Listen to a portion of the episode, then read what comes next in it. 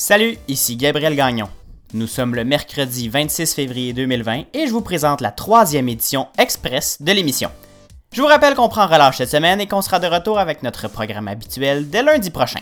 En attendant, on vous suggère évidemment de visiter le ceci n'est pas un média.com. Voici donc un condensé en quelques minutes du matinal de Ceci n'est pas un média.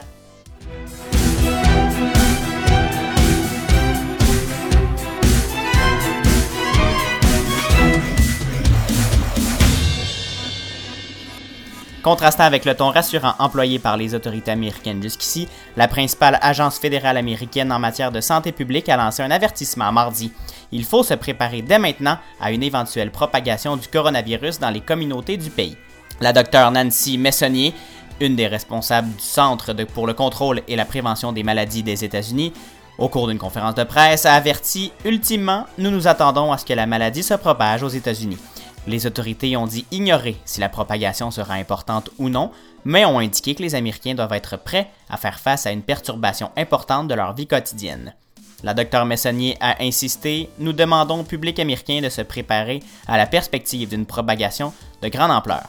Pendant ce temps, la propagation est de plus en plus vive en Italie et en Iran, mais les autorités canadiennes et québécoises veulent être rassurantes. Le premier ministre François Legault et le ministre de l'Éducation Jean-François Roberge ont présenté hier le concept des futures écoles du Québec. Les travaux devraient commencer dès cette année.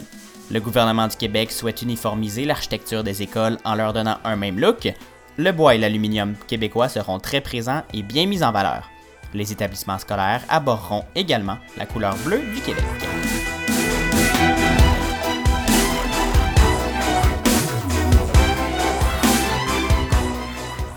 Et finalement, le ministre québécois de l'économie et de l'innovation, Pierre Fitzgibbon, a indiqué lors d'une mêlée de presse mardi que le gouvernement est prêt à aider les entreprises qui pourraient subir les impacts du blocage ferroviaire.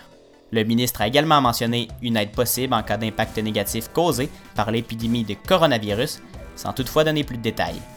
M. Fitzgibbon soutient que plusieurs petites entreprises inquiètes ont déjà contacté son ministère et que les fonctionnaires examinent les façons de porter secours à ces entreprises.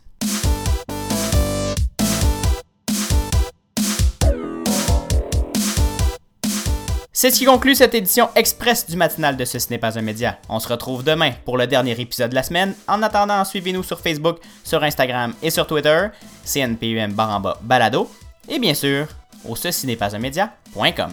Bonne journée et à demain!